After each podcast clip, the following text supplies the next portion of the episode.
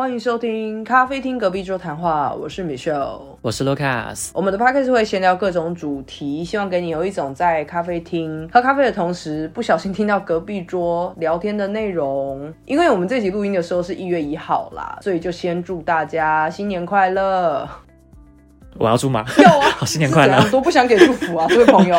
朋友有有反应，有提到说奇怪，为什么好像都很安静？主要是因为我在避免跟 Michelle 同时一起讲话，对，就会怕吵，所以我都很安静。然后刚想说，嗯，那我刚刚还要讲新年快乐吗？好吧，祝大家新年快乐。他们所谓的很安静，是你很安静，还是我们的 Podcast 总体来讲很安静？因为我个人觉得我蛮吵的。我很安静哦，他们觉得我很冷静。可是我觉得一动一静比较好吧，因为如果都两个人一起吵，会很高频哎。对，而且我。觉得我平常也是属于这样子的类型啊。嗯，对啊，你一直都不是一个很就是大吼大叫类型的人啊。我是。对，好，总之大家新年快乐。那我们就进入今天的主题嘛，我们的琐事。对，其实今天主主题不是琐事啊，但是就是我们就是从琐事开始聊嘛。对。那我这边琐事其实蛮多的，因为我过去这一两个礼拜我去玩了，我去了一趟日本。嗯，我知道观众朋友可能这个时候在想说，为什么这个人一天到晚都出去玩？对，老娘就是一天到晚出去玩，因为我压力很大，没有要炫富哦，穷游穷游。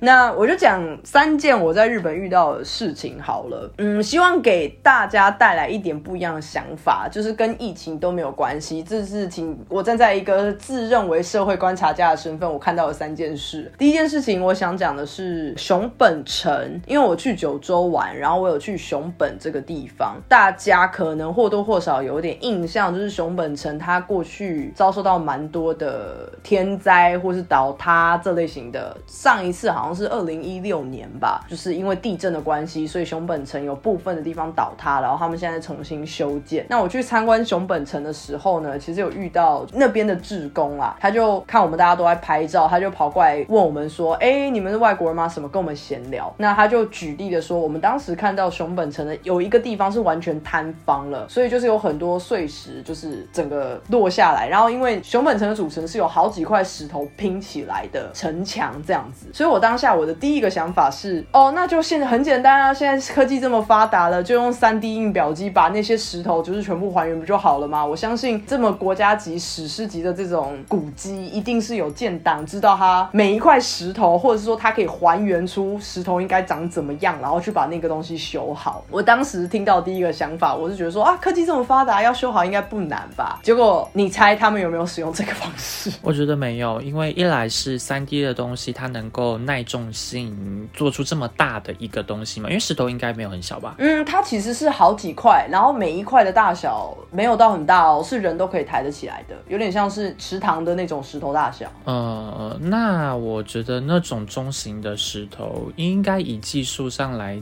讲可能可以做到，可是就算做出来也是不一样的东西啊，它只能仿真而已啊。嗯，半对，答案当然就是我都这么问了，答案一定就是日本人没有人。要这么做，嗯，但是他们的做法也是让我很傻眼，就是他们的确可以用电脑去还原每一块石头大小，或者是说他可以用电脑去模拟怎么样可以把那个城墙重新堆起来，但是。对于很多喜爱这些城堡的粉丝来说，这么做是有点违背了，就他们会觉得这太人工了，这不是历史上面建造出来的那个城就不一样。这个东西对就不一样，所以他们怎么做呢？就是他们还原出来之后，他们请工匠去山上拿好大一块石头，然后用手打造出那一个样子以后拼回去，就是匠人精神的概念啦。是，就是很疯，所以就是他们要完全。全修复要大概三五十年吧，可是我完全不意外耶。我是吓到，我想说，天哪，都已经到了现在这个资讯发达，大家只讲求快速用科技解决问题的时代，还这么有精神的要把这件事情好好的回溯到它原本的样子，我觉得很佩服。嗯嗯嗯，其实我刚刚头脑想了一下，欧洲的教堂一直都在维修，包括说科隆大教堂或是西班牙巴塞罗那的圣家堂。嗯，它也是要到二零三零、二零四零年之后才会完工。嗯，那这种东西明明其实也有替代方案，就像你说，科技在进步，他们也不会用真的科技的方式去赶快让这件事情提早完工。的确，因为就跟本来当时计划做的东西不一样啊。嗯，可是我可能之前没有想的那么深入，我可能没有想说，哦，欧洲那些东西不可能真的找人来手绘吧？可是搞不好他们真的找人去手绘。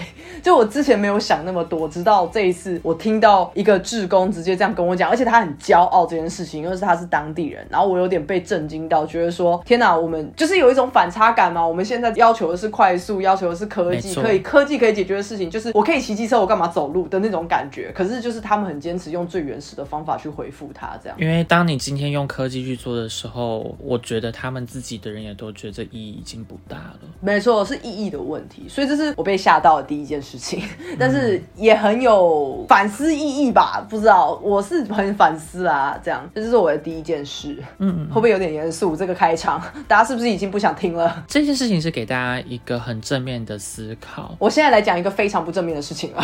什么东西怎么切换这么快？第二件事情比较生活化，就是我在住一个旅馆的时候，我看到了日本大男人，好久没有看到这么有大男人主义的日本人了。他怎样大男人？因为我是跟朋友一起去的，所以我们看完之后，我们都摇头，就觉得不行。首先，那是一间和式餐厅，就是有榻榻米，然后你要坐在榻榻米上面吃东西的那一种。嗯，一个小家庭，爸爸妈妈跟一个小孩，小孩还很小，就是那种会乱爬乱跑的那种年纪，这样子。他们的座位呢，爸爸坐一边，妈妈坐一边，旁边有小孩，然后从头到尾妈妈都在喂小孩子吃饭，爸爸就吃自己的。到目前为止，没有到太夸张，我觉得还 OK。可是那个爸爸呢，从头到尾都没有管那个小孩，他也没有要帮老婆夹菜，也没有要问老婆说，哎，那你吃饱了吗？都没有，他就是吃自己的。好，到这边我还可以接受，这是你们家务事。对但接下来有一点我就不能接受了，因为当时餐厅人很多，然后服务生有点不足，而且那一间的服务生其实年纪是偏大的，也就是都是可能五十岁左右的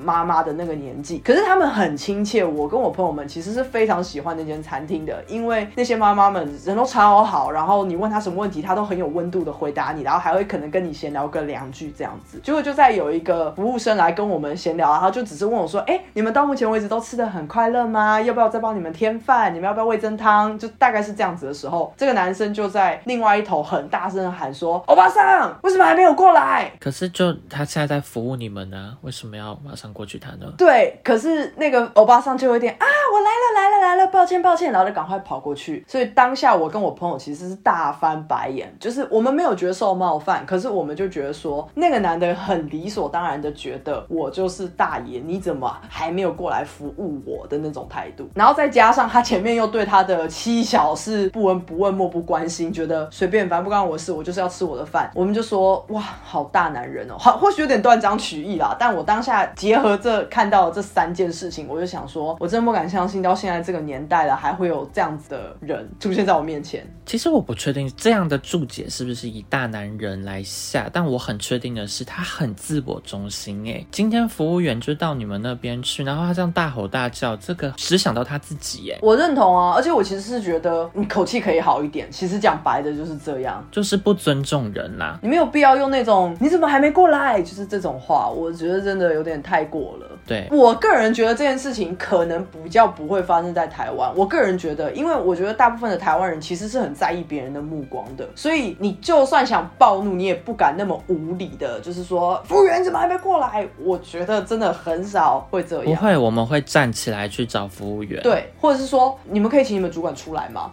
不会大吼大叫说你怎么还没过来，或者说服务员这样子，好像也没有人在讲服务员吧？呃，也不会。但其实同样的，就是台湾人的暴怒也会很可怕，因为台湾人的怒是属于那种不会让你觉得说爆发的怒，他一定会搞你，要你把你的主管叫出来，他怎样都不会妥协的怒。对对对对对对对对，就是状况是不一样的，只是我当下有一种哇，这个好像只有在一些剧里面，然后而且是比较偏在演上一辈的剧的时候才会看到的景象，或是刻板印象，结果活生生的上演在我眼前，其实我觉得也是蛮特别的，你好像赚到诶、有什么好赚到的？关我屁事！就是可以看到电影里面这一幕真的发生在现实社会里面。是啦是啦，可是我跟两个朋友我们在吃饭瞬间，我们就说这男的我不行哎、这样子，就是我们开始大肆批评，然后我们想说怎么还有人这样子啊，这有够没礼貌的，奇怪哎、你看小孩子乱跑也不管一下，然后也不知道老婆到底吃了没，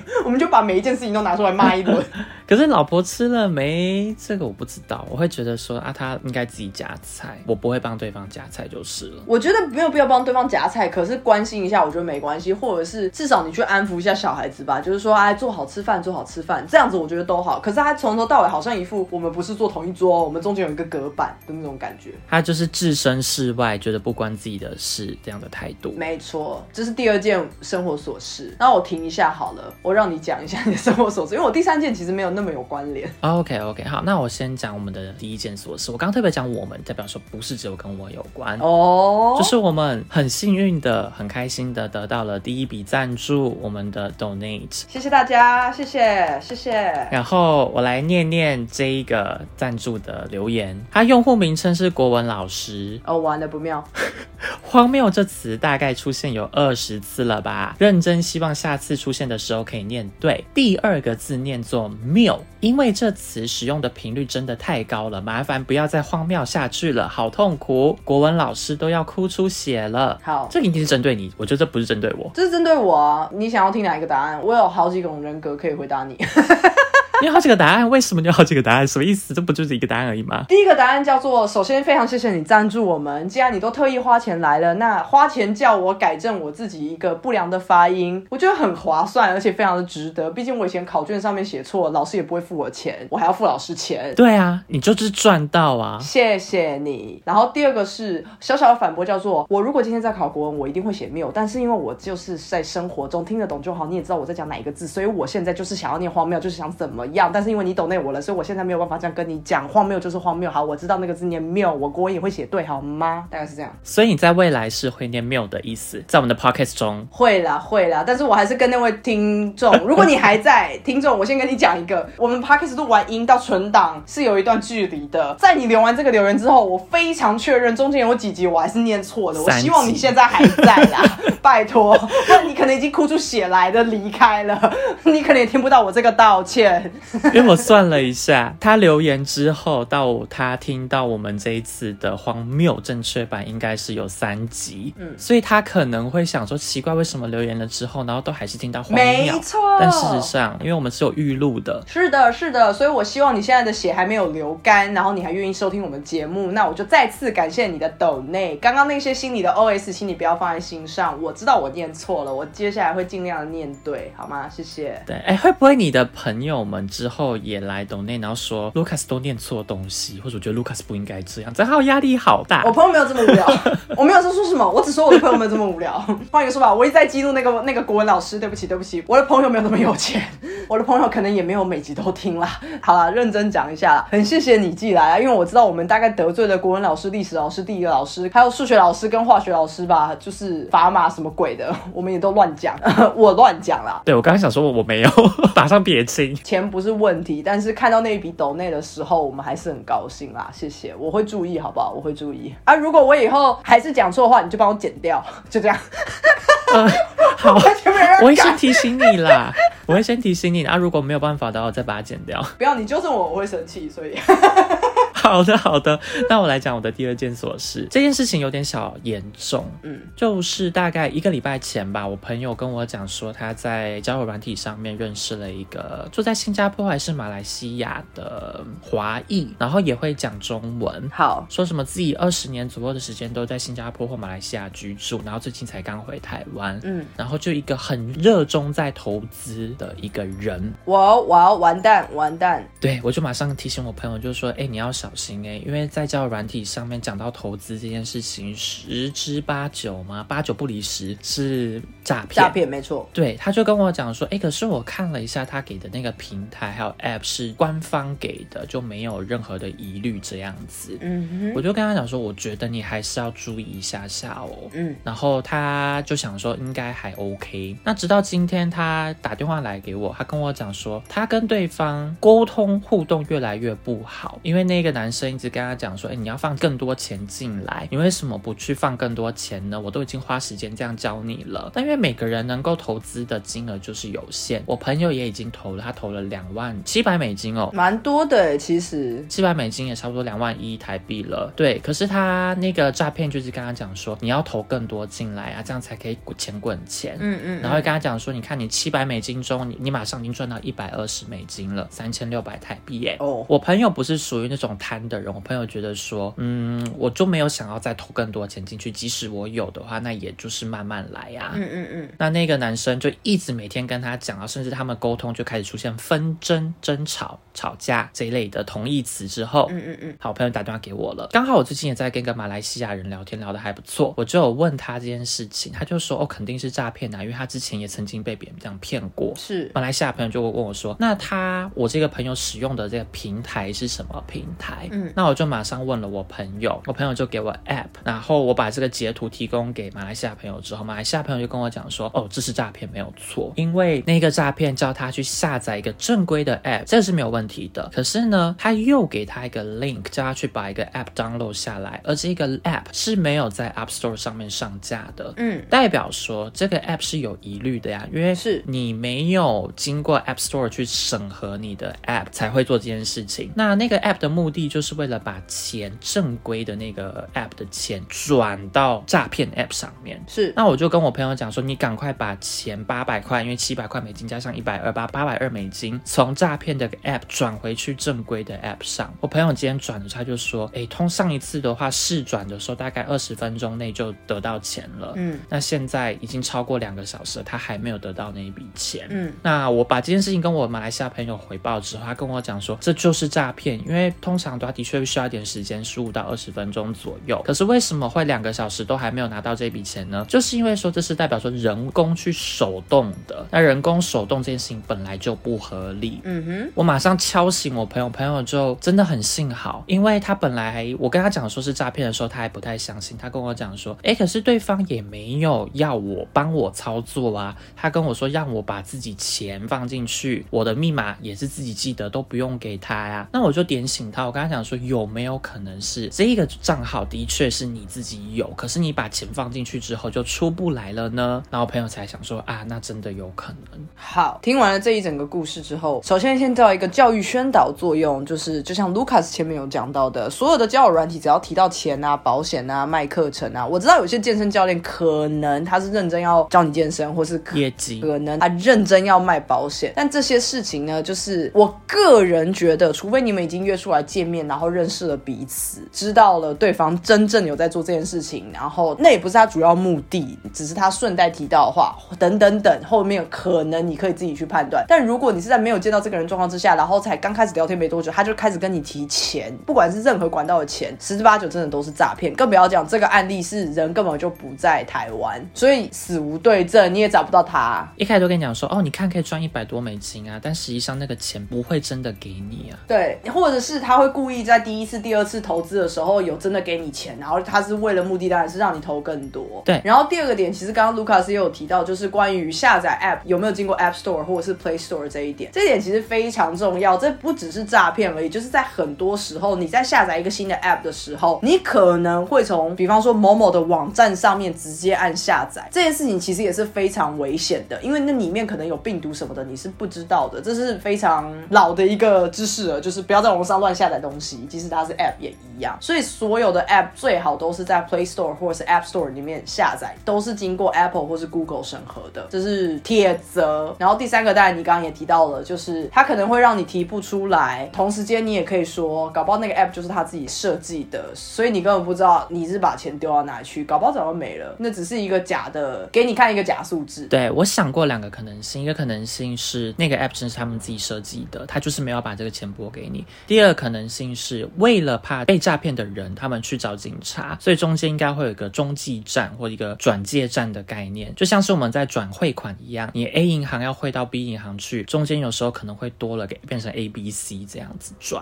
就像你打电话有个跳板一样。不知道他的 App 是怎么写的啊？毕竟他是没有经过审核的，所以他爱怎么写怎么写，可能一开始就已经不会被抓到了，或是你很难去抓到更多的数据。交友软体在使用的时候真的要很小心啊！铁则不想了解那么多，铁则就就是跟你提到钱，你还没有见到本人的时候，一概就是直接 say goodbye，好不好？对啊，我对这些东西都还蛮敏感的，就觉得很排斥啦，特别小心。对啊，你是上去交友谈感情的吧？怎么会变成在谈钱啊？就目的性太明显了。对呀、你知道吗？我曾经看过一个超可怕的是，有一个人他被加到 WeChat 群组里面去，那一开始就像你提到的，他都会给你钱，给你赚个一两次，然后最后钱就慢慢就亏了嘛。那个被被加进去群组里面，他就问 WeChat 里面的另外一个人，诶，那这个群组是不是诈骗还是什么之类的？然后那个群组里面的就被问的人，他就跟他讲说，我坦白跟你讲吧，我们这个群组里面一百多个人，只有你不是诈骗的人。我靠！就代表上面九十九个人都在骗那一个人呐、因为大家都在群组里面回报说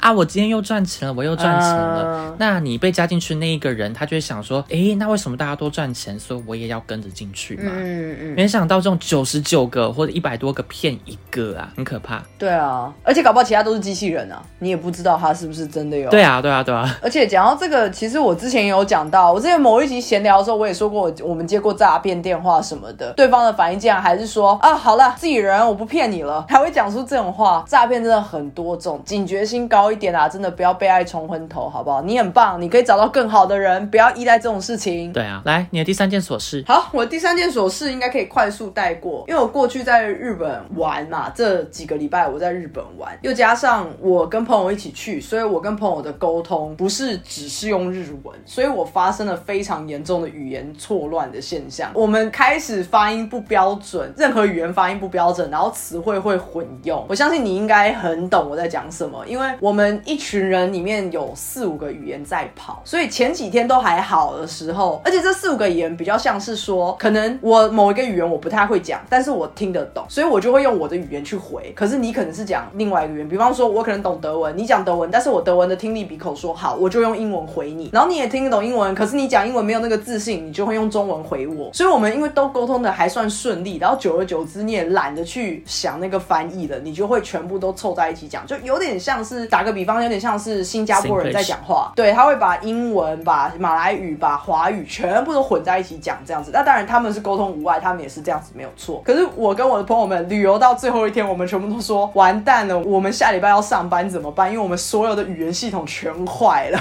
因为我们就是全部都在乱讲，然后每个音狂走音，你知道吗？就是讲什么哎、日本还会讲是什么日本，就是这种你知道吗？大走音的程度。好可怕哦！对，很有趣啊。可是同时之间也觉得完蛋了。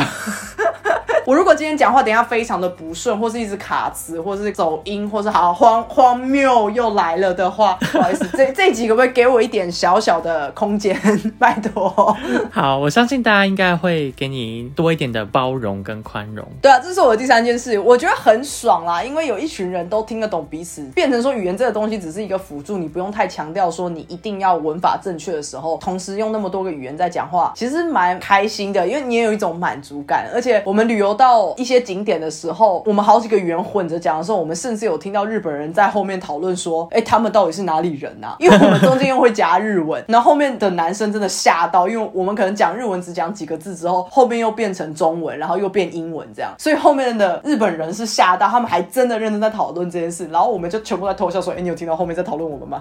就是蛮爽的。但他们不会觉得说马来西亚的人或新加坡或香港这个方向去猜吗？还是他们见的人太少？没有哎、因为其实当地也非常多韩国人，就是我们在旅游的时候，九州其实非常多韩国人去旅游，因为整个九州离离釜山很近嘛。我之前其实讲过，就是在录那住宿那一集的时候，所以我们这次旅游也遇到非常多的韩国人，可能日本人也错乱了吧，太多语言同时讲，他没有办法辨别的那么快，这样子，这是一件很很好笑的事情啊。就是我个人觉得某种程度上很有成就感，但同时之间也觉得完蛋了，自己的语言系统整个坏掉。对，蛮好玩的。嗯，好，那我的第三件小琐事的话是，我哥搬家了，所以他有多的桌子给我啦。那我就把我房间里面一个二十几年来，可能三十年的桌子换掉了。那换掉之后，我发现下面就有很多空间，原本的桌子会让我脚没办法伸展，我可能脚很容易顶到上面的抽屉。等一下，脚没办法伸直吧？什么叫做脚没办法生长？就是植物是不是，伸展，我刚刚说伸展，我听成生长，我想说植物吗？藤蔓吗？现在 展 展开。继续继续。然后后来现在换了一个新桌子之后，我就说啊，好棒哦！因为我以前虽然有那个旧桌子，可是我从来都不是在桌边、桌子前读书或是家教的。那我现在有了一个新桌子之后，我觉得在桌子前做这两件事情，就是读书跟家教。那也因为有了一个新桌子之后呢，我就更频繁的把我的荧幕打开，然后把 PS 打开，这样子去看新闻或是看电影。对，因为我以前都是用手机或 iPad 来看。嗯那我觉得说新的东西、新的桌子会导致于说我有新的习惯跟一个新的好感。其实这件事情我觉得很值得聊一点点，因为过去前两年大家应该很多时间是留在家里，疫情的关系嘛。我个人啊，我相信应该每个人都是，你有尝试过改变家里摆设，或是买一个新的东西，哪怕它只是一个小东西，你都会发现你的心情不一样，或是整个环境不一样。我觉得这件事情很重要哎，即使你只是把桌子从东边搬到西边，或是把面南变成面西，就是这种一点点的改变，你都会觉得整个环境的磁场嘛、气氛整个都不一样，所以那个心情是真的会雀跃起来。是啊，因为如果环境空间允许的话，我个人也认同说，把桌子椅子稍微移动一下空间，你就有一种不同的感觉，不会那么沉闷啦。真的，真的，真的，这件事情，如果大家有些时候心情不好，可以在自己的房间里面试一下。你就哪怕只是把桌子左边的东西搬到右边，右边搬到左边，你可能隔天早上起来都会觉得不太一样。或灯换掉。好，那我们进入今天的主题了吗？嗯，其实我们今天的主题是要聊年度总结。完了，这个标题会不会让大家已经又要关掉了？年度总结，我们其实没有要聊什么很严肃的事情啦。我们先要先浅谈一下最后这两个礼拜我们是怎么度过的，圣诞节跟跨年。对因为照理来讲，这个时间点是，比方说活动会特别多啊，演唱会啊，或者是一些晚会活动啊，或者是灯光秀这类的东西。然后我个人的话，就在这个时间出去玩嘛，那也有非常多人可能也在这个时间选择休假出去玩，尾牙拿年终奖金。所以呢，这两个礼拜或者说这半个月，你是怎么过的？其实圣诞节跟跨年这种节日的时候，我课程会比较少，因为大家都会跑出去。嗯可是我都倾向于待在家里。当然了，我去我朋友家，我们一起吃晚餐，吃火锅，然后在他家喝点酒。过完那一天就到十一点半、十二点左右，一跨年一结束那一天，我就回家了。觉得圣诞节跟跨年对我来讲比较像是一个可以好好休息的时候，因为我平常是没有休息的。嗯，听起来蛮好的欸，有利用这个时间休息，没有让自己在超坏啊，或者是硬要做一些什么事情。对，然后我也就好好的利用这个时间，把想看的电影看了一下。哎、很棒哎，我觉得很棒哎，我觉得没有必要跟大家一样说，比方说一放假就一定要出去玩。虽然我本人出去玩了、我没有要打脸我自己，我的意思是说，就算你只是废在家里，但是你有充到电就好。对，那我有些朋友他们去看演唱会、看烟火，我觉得这其实也很棒，就真的是看个人想要什么而已。对，很棒啊！我觉得要好好利用这段时间，因为其实年底要么就是很期待明年到来，很兴奋，自己完成了一年；要么就是好烦哦，年底了，明年还有一堆事情要做，然后我拿的奖金还比别人少，就是 基本上是这两个情绪啊。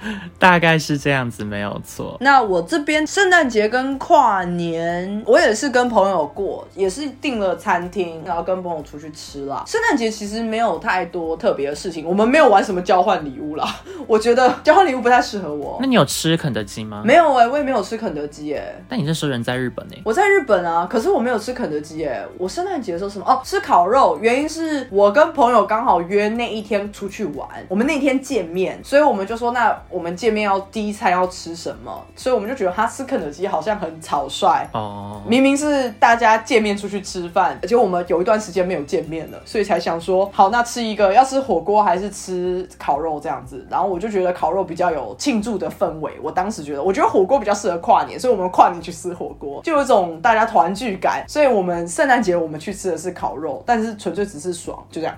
OK，因为圣诞节当天我有吃了肯德基的蛋挞，然后买了一桶炸鸡回家。圣诞节当天也就是这样子。但我必须要说，我们这次圣诞节，因为我跟朋友们见面嘛，然后我们有特别规定，就是服装的部分，我们就一起穿了丑毛衣 （ugly sweater）。天哪这，是蛮蛮西方的一个东西，就是西方人很爱在圣诞节的时候穿大红色、大绿色，然后上面其实都是针织一些很丑的什么圣诞老公公啊、礼物啊这类的东西。没错没错如果不知道这个东西的人，你只要去 Google ugly sweater 就会出现一大堆。东方比较没有这个文化，大部分都是还是想要穿漂漂亮亮的啊，或者是大家一起玩一个交换礼物这样。可是我跟朋友们我们就约好，因为我们就像我说，我们一段时间没有见面了嘛，然后我们就有这个东西，所以我们一见面的时候看到彼此的衣服的时候是先大笑，因 为就觉得哇好丑哦，可是可是气氛很好。大家丑的差不多吧，就是不会有特别丑的。一定有更丑的、啊，丑一定有更丑，更丑一定有更更丑啊！天哪，还有下线，不会有人漂亮，你知道吗？不会有人化全妆，然后穿一个什么小短裙，然后上面还搭配衣服，就是不会有这种人存在，因为我们已经规定大家都要穿丑毛衣。嗯，对啊，我是觉得过节的气氛蛮好的，反而是这种仪式感的东西，反而更增添了一起去吃烤肉或是一起享受圣诞节的那个感觉。这样，代表还年轻哎、谢谢哦。可是其实，在今年之前，我是不做这些事情的。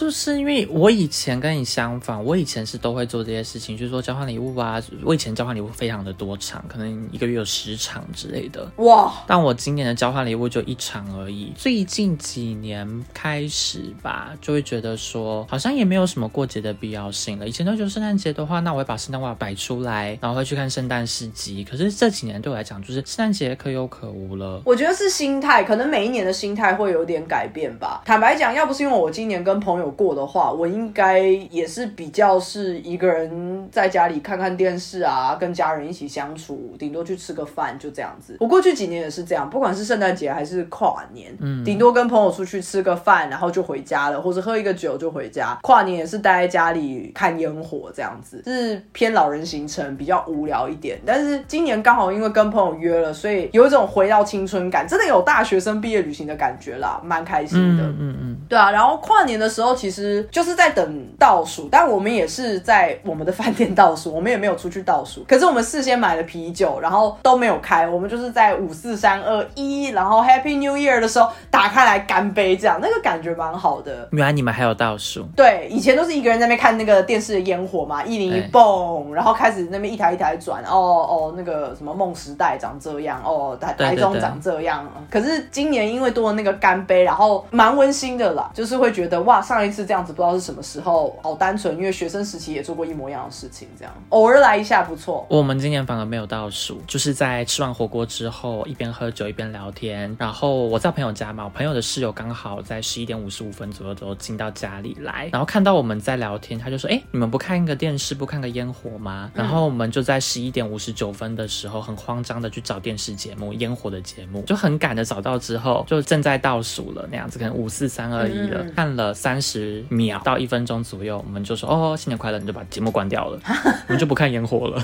就觉得它就是一个仪式而已，就说哦好，新年快乐，那我们就是拜拜。好了，因为我们有人在看一些综艺节目啦，所以就是哈哈哈哈，大家一起笑，那个情绪是蛮亢奋的。嗯嗯嗯，对啊，所以我觉得今年我算是蛮意外的，过到蛮热闹的圣诞节跟跨年。我以前真的是一个无聊的人，我没有去挤过一零一跨年，我人生的交换礼物大概玩不超过两次，你一年就超过我了，你知道吗？你好夸张，为什么可以这么少？因为我没有很大群的朋友，要讲这种悲哀的事情吗？新年就要讲这个悲哀的事实吗？我之前大学的时候，大学全班就要一起交换，然后又好几群，就说、啊那我们也要交换，然后还有高中朋友，像你跟 Mandy 一起的话，但我们好像没有一起交换过。我们没有交换过啊，我的朋友群都是要么就是大家分散在各地，要么就是都太边缘了，不会做这件事情。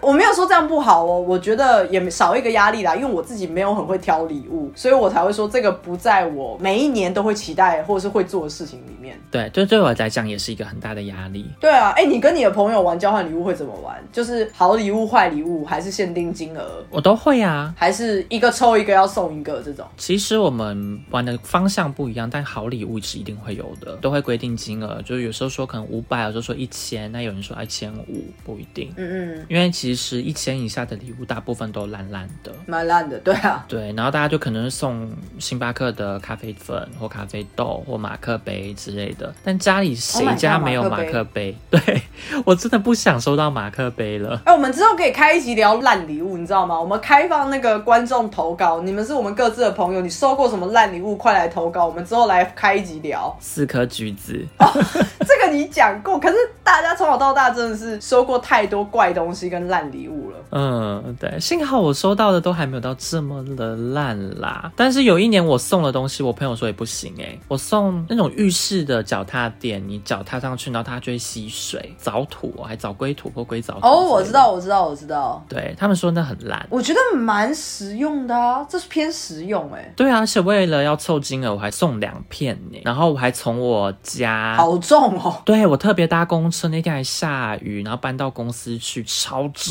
的，然后还要拿自己的东西，我还拿电脑。好，来，观众朋友，如果你觉得这是烂礼物的，你现在可以传讯息给我们。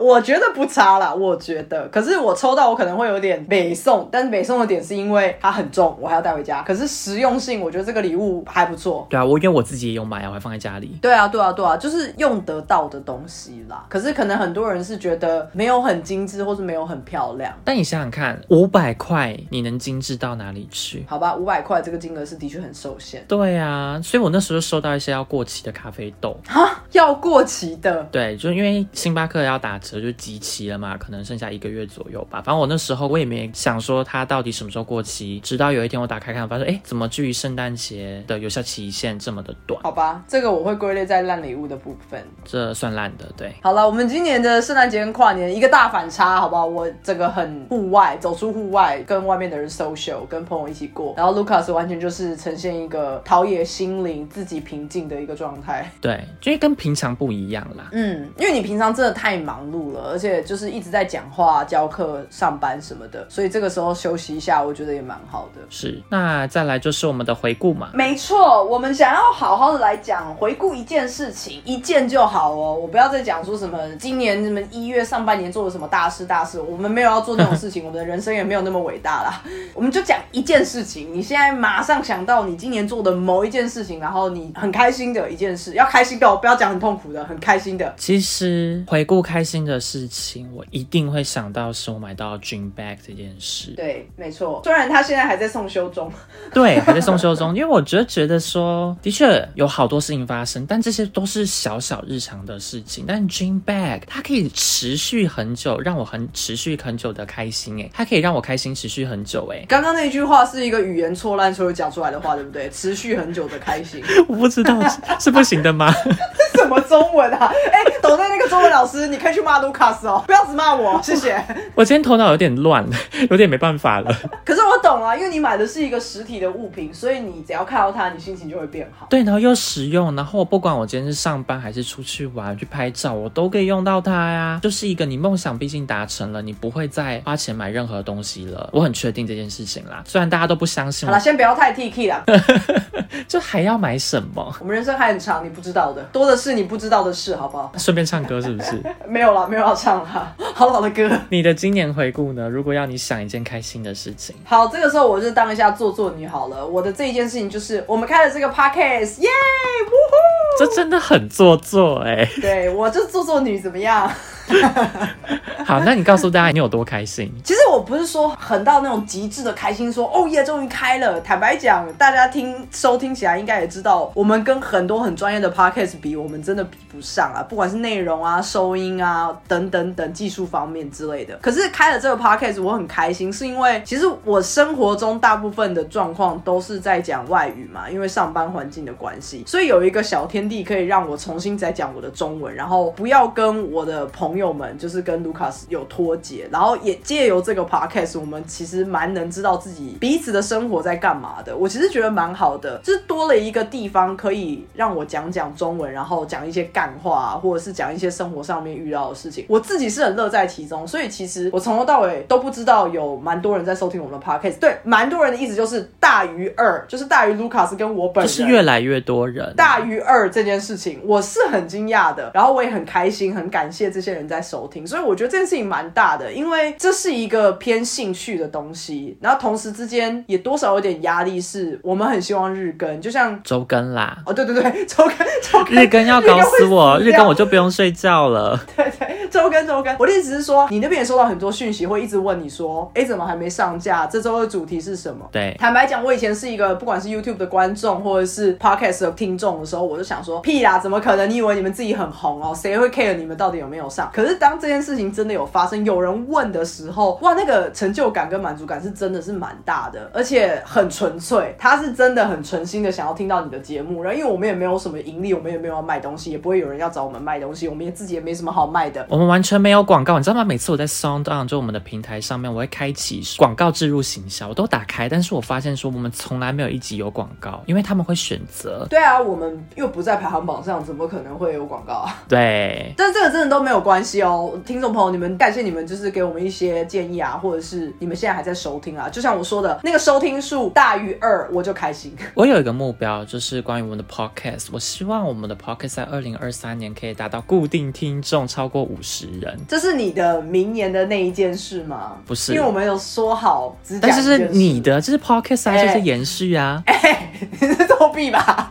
这没有，我就只讲一句而已，就是就那样而已。好，好，好，好，好，好了，我觉得可以，有目标很好啦。那我是希望我们可以坚持下去。我本人比较悲观，坚持下去就好。谢谢大家收听。好，那我的二零二三年的新计划。我们现在很新计划了嘛，对不对？对啊，就是你明年想要完成的一件事情是什么？一件就好哦。我知道大家新年新希望可能会讲五件事情啊，或是很多件事情，什么要减肥啊，要健康，要健身啊，我不管了啊，没有人做到嘛，对不对？或是明天才开始。其实我在我个人清单上面我列了八条，但我知道只能讲一条，而且我知道说有很多条都是太琐碎的，就是你每年都会想要做的事情。好，所以我列了一个最特别的，就是我要去上软体开发的课程。什么软体？一开始基础都不会选择，但它前面都会有直线代数，还有数概的部分，基础数学导论。好硬哦，是真的要回去上课哎。对，它是 Bachelor 学士的学分，所以你就是要重新回到大学或是硕士班上课拿一个学位这样子。对，但是我不确定我能不能拿到啦，但我想说去学这个技能，那我就可以一边工作一边家教，一边 Podcast，然后一边读书，注意健康啦，这是唯一的忠告。完了，国老师是不是要生气了？是念中高还是中固？还是都可以？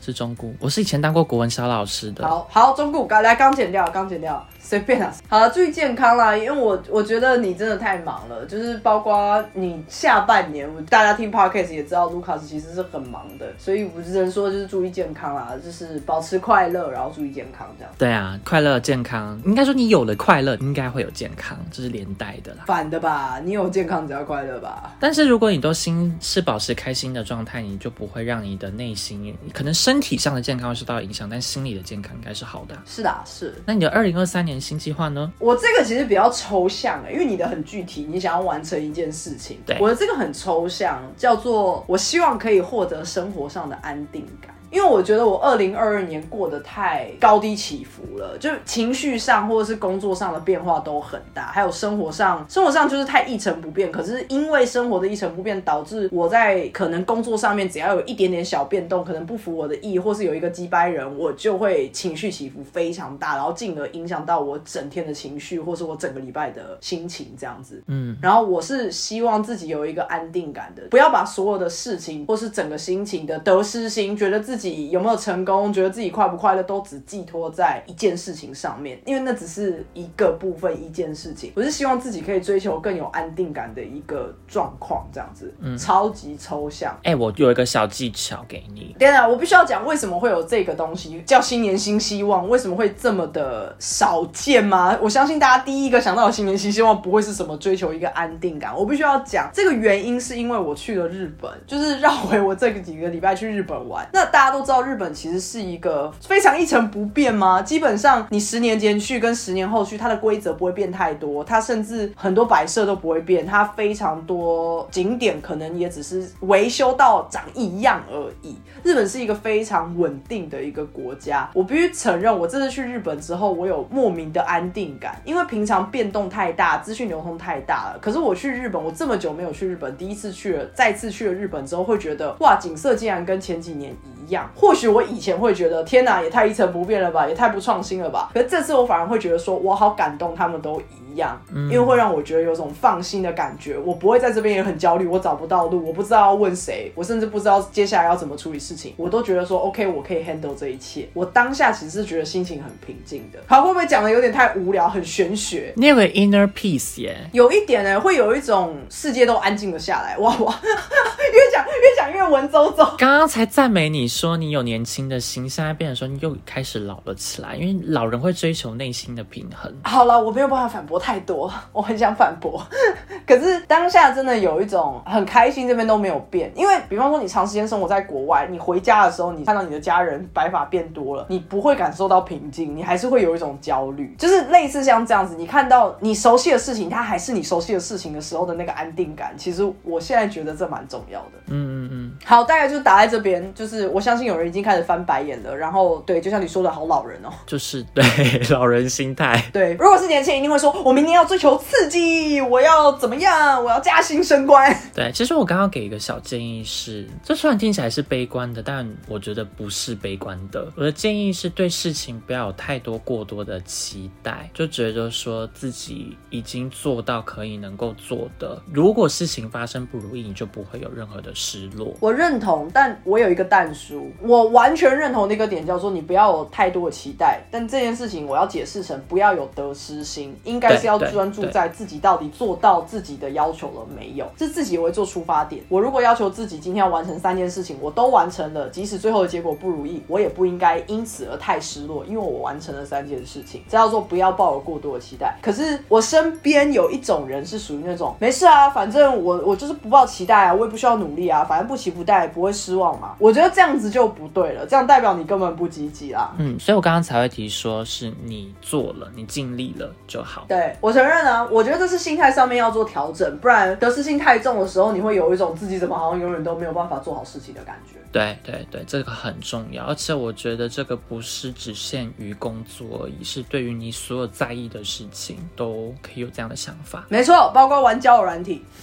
对，这是我明年的一件事，希望我可以做到。搞不好明年年底，如果我们还在录这个 podcast，我希望是会的。然后我的回顾就是说，哈，我今年好躁哦，我今年超躁动，我暴怒、易怒体质，什么我整个大妈大乱，就是因为我一天到晚都在跟人家生气，完全做不到。我觉得我可以开始透过我们的 podcast 知道你的日子什么时候来，哎，好变态哦！你可以不要去记这种事情吗？就是我可以从说话过程中的情绪可以判断是不是来了这样。我接下来要注意这件事情，不然我哪一天怀孕了，你会你搞不好会比我先知道，我都不用去产检，有多可怕？那你对于我们今天的主题还有什么想要发表的吗？这好像在开会，我每次开会都会讲这句话。你知道，你就是因为这样才会被别人说你讲话很平稳，你知道吗？因为太像很正式的了。对我都会讲说，你有任何的 concern 或是有任何 issue 要 bring up 出来吗？没有的话，那我们今天会遇到这边，谢谢大家参与。我们没有在开会，这是一个 podcast。我每天都要讲这一个。我们这一集只是想要闲聊一下我们过去这两个礼拜，然后我们怎么过年过节，还有包括一些琐事啊。当然就是今年的展望，还有去年的回顾这样子。对，就这样。好，下集见，拜拜，拜。